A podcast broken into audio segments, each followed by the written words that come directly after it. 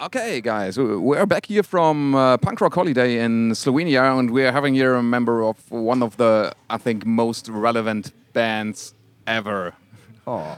So, uh, would you like to introduce yourself to our listeners? Uh, my name's Karl Alvarez. I play bass in Descendents and I think that's the band he's talking about. Yeah, and so. now you have to imagine all the gasping people on the internet. Oh, whoa, the Descendents. Uh, oh. I mean, everybody knows uh, you're, you're, back. You're back on tour. You're back with a new album. Uh, you did a uh, you did a documentary in 2013. So obviously you're you're back doing music and shows. Well, we never really stopped. I mean, we had all going, the band all going through many many years where Descendents wasn't going Bill uh, runs a recording studio called the Blasting Room, so he's always busy doing music.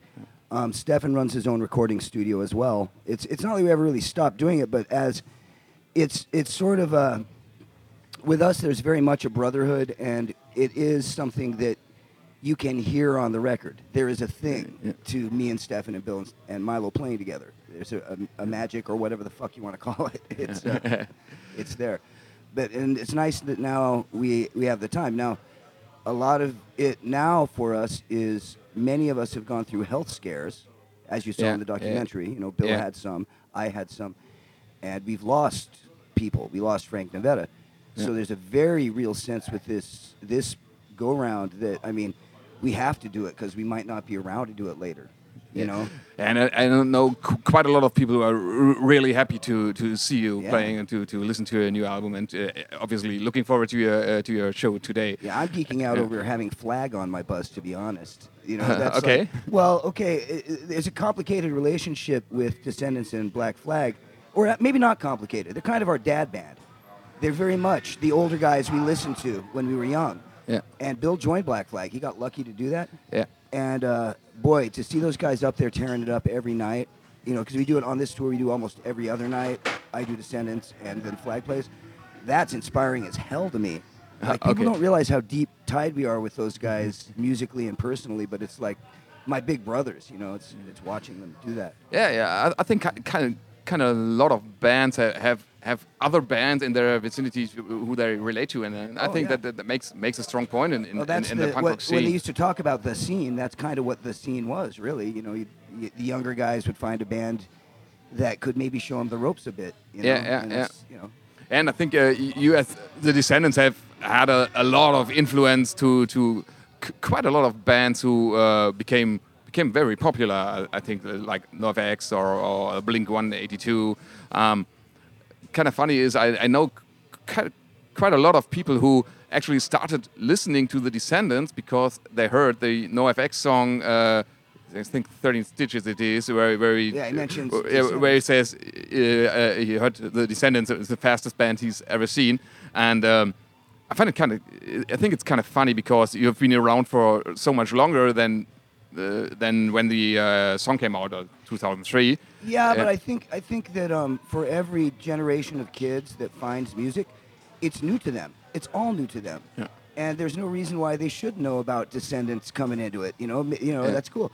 For example, when I was a kid coming into music, that this scene that we're in, I really wasn't that aware of, or did I? Nor did I care that much about the Stooges who are an absolutely fundamental reality that yes. we deal with in punk rock. That's like that's the truth. Yeah. And I didn't know about them. I had to find them through the back channels. You know, like yeah, the older musicians told me there's this cool band called the Stooges, so I listened.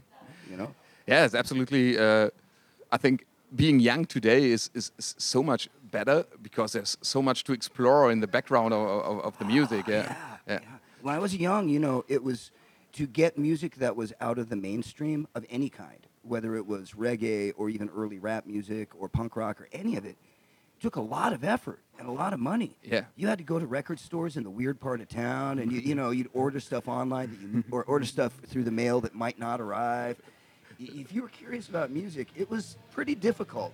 Nowadays, it's kind of great. You go online. Yeah. I'm curious. Well, let's see what what are the what are the cool kids in Mongolia listening to today? Let's find out. You know. Yeah, go online, listen Touch to the music, order it, download it, uh, ready but I think, but I'm I think very it, envious. It, it, it, it, lost it lost a bit of its charming uh, of its charm. Which yeah. is, I think, why people still buy records, and I think why people still go and explore in weird record stores. Yeah, you know, there is a thing. Yeah. Most of the people I that became the bands in my town when I was young met at the record store.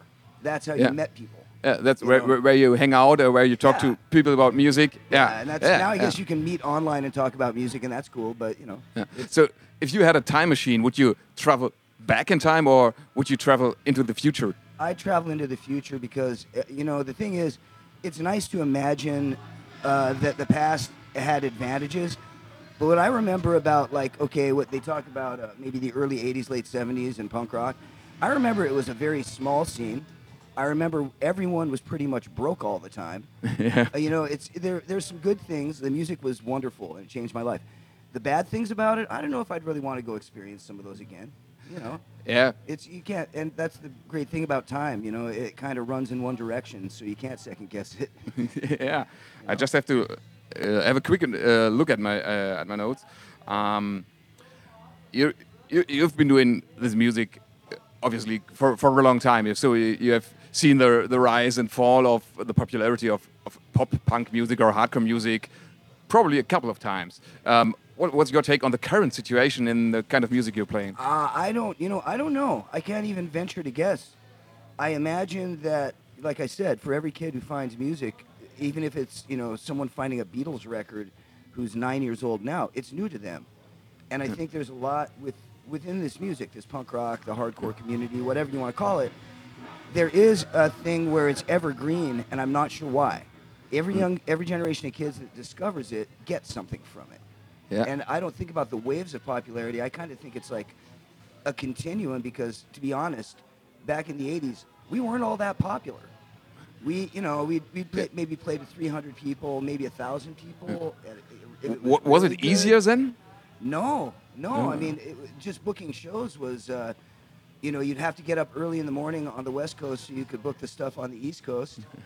You Okay, know, yeah, and, you know, yeah. every, everyone was pretty much doing it themselves as well. It was very do-it-yourself. And I, while it taught us a lot, I don't think most of us really are that nostalgic for the grind of it. It's a lot easier now. Now, okay, I'm playing this wonderful festival in Slovenia today, full of people who know the records of my band and uh, and all the other bands on the tour, and that's a freaking miracle, man. It's great. Yeah. I, I like it right now today. It's great. Yeah. Uh, do you still go to to live shows when you're Oh, when you're not playing yourself? Um, I live in a town called Fort Collins, Colorado. There's a couple decent clubs, a couple decent bands, and I try to make it out at least once or twice a week to go and hear new music.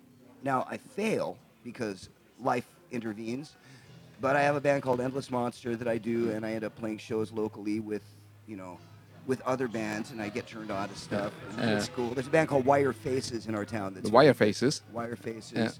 Yeah. You know, you try, and also when we didn't do Descendants and didn't do all, I toured with Gogol Bordello and with uh, Real McKenzies. I'm kind of always out seeing stuff. Yeah. You know.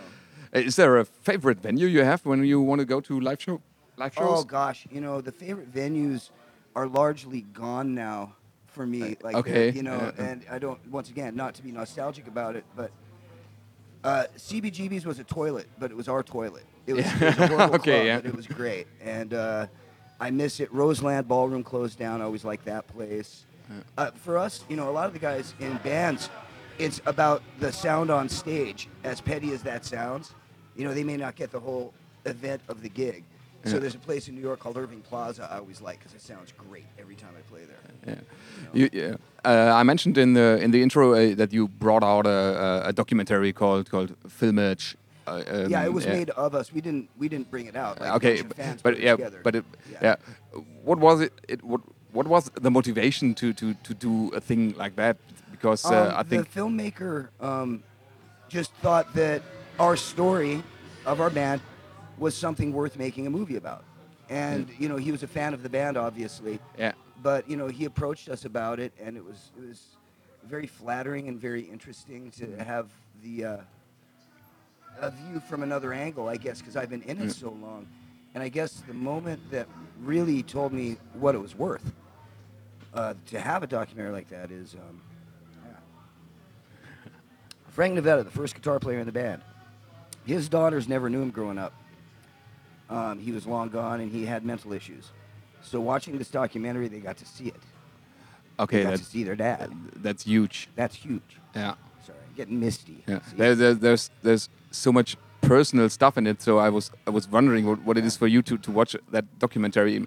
I mean, I, I'm happy it's funny. I'm happy that there are parts of it that are hilarious. That's the thing, because when I think of our group and all the shit we did all over the years, the jokes stand out more than anything else. The stupid humor, you know. the farting humor. yeah, the sad shit. Well, Yeah. you know, the relation shit. That's all. It is what it is. But it's still funny if I think back on it. Like, oh yeah, Yeah. that was really stupid.